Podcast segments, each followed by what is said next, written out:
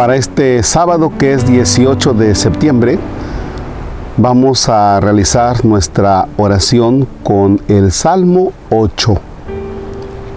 En el nombre del Padre y del Hijo y del Espíritu Santo. Oh Señor, nuestro Dios, qué grande es tu nombre en toda la tierra y tu gloria por encima de los cielos. Hasta bocas de niños y lactantes recuerdan tu poder a tus contrarios y confunden a enemigos y rebeldes. Al ver tu cielo, obra de tus dedos, la luna y las estrellas que has fijado, ¿qué es el hombre para que te acuerdes de él?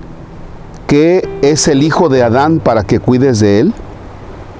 Un poco inferior a un Dios lo hiciste lo coronaste de gloria y esplendor.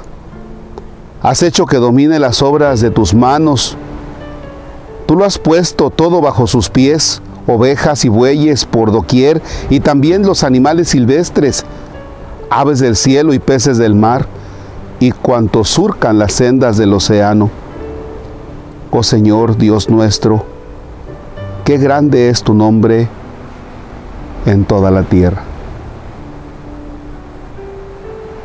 Fíjense que este salmo nos ayuda mucho si nos ubicamos en algún lugar en el que podamos contemplar la belleza de las obras de Dios.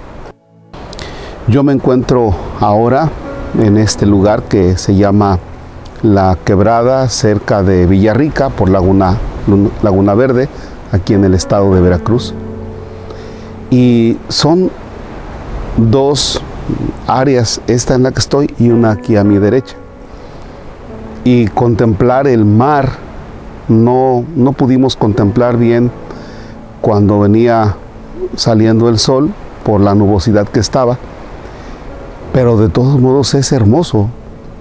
Y cuando tú escuchas, desde luego que el mar, estaban por allí unos delfines, ¿verdad? En, en esta parte y cuando tú ves las plantas, cuando tú ves las libélulas, cuando ves los pajaritos.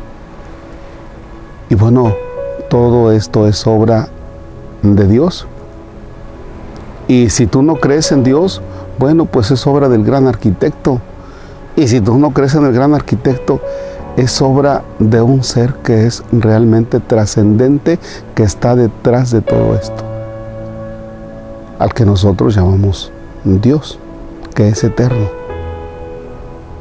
Ahora, Dios, que es eterno, a esta planta que ahora estoy viendo, al mar, a los peces, a los delfines que les comentaba, por mucho que sean hermosos, al único ser que le ha dado Dios la capacidad de participar de su divinidad y de su eternidad, es a la persona humana, es al hombre. Ayer mientras eh, estaba en, algún lugar eh, esperando unos asuntos, escuchaba algo acerca del aborto, ¿no? Y que con qué facilidad podemos nosotros destruir a una persona que ha sido creada de la unión del óvulo y de la esperma y del esperma, pero que ahí viene y que desencadena en una persona humana y con facilidad se puede decir, este, ¿sabes que tú no?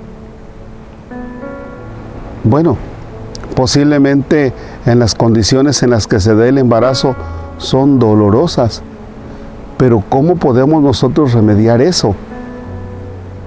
No nada más descartar a la persona que viene a la vida, porque es un ser eterno, porque es un ser trascendente lo hiciste, Señor, poco inferior a los ángeles. ¿Y por qué yo me siento con la capacidad de destruirte, de abortarte? En eso estaba pensando, en eso reparaba. Y decía, es que la mujer tiene derecho sobre su cuerpo, sí, pero no sobre el cuerpo del que va a nacer, porque cada quien tiene sus propios derechos. Bien, tenemos que meditar tanto esto, contemplar la luna, las estrellas, el sol, el mar, la creación, y darnos cuenta que detrás de todo esto está Dios. Y darnos cuenta que ese Dios nos ha creado a nosotros. Y al crearnos a nosotros Dios, somos los, únicos seres, ni las mascotas, ni el, ni el cuchuflais que andaba por allí grabando con nosotros. Nadie puede participar de la eternidad y de la divinidad de Dios más que la persona humana. Y ese Dios eterno, divino, se ha encarnado y está presente en medio de nosotros. Jesucristo el Señor camina con nosotros. Por eso los dejo con esta imagen que tengo de fondo y Jesús Eucaristía. Los voy a dejar para que tú hagas tu oración frente a Jesús Eucaristía y medites lo siguiente. Señor, contemplo la creación, pero te contemplo a ti que eres eterno y sé que al final de mis días estaré participando de tu eternidad y contemplándote y adorándote a ti. Por eso, Señor, a ti la gloria y el poder por los siglos de los siglos. Amén.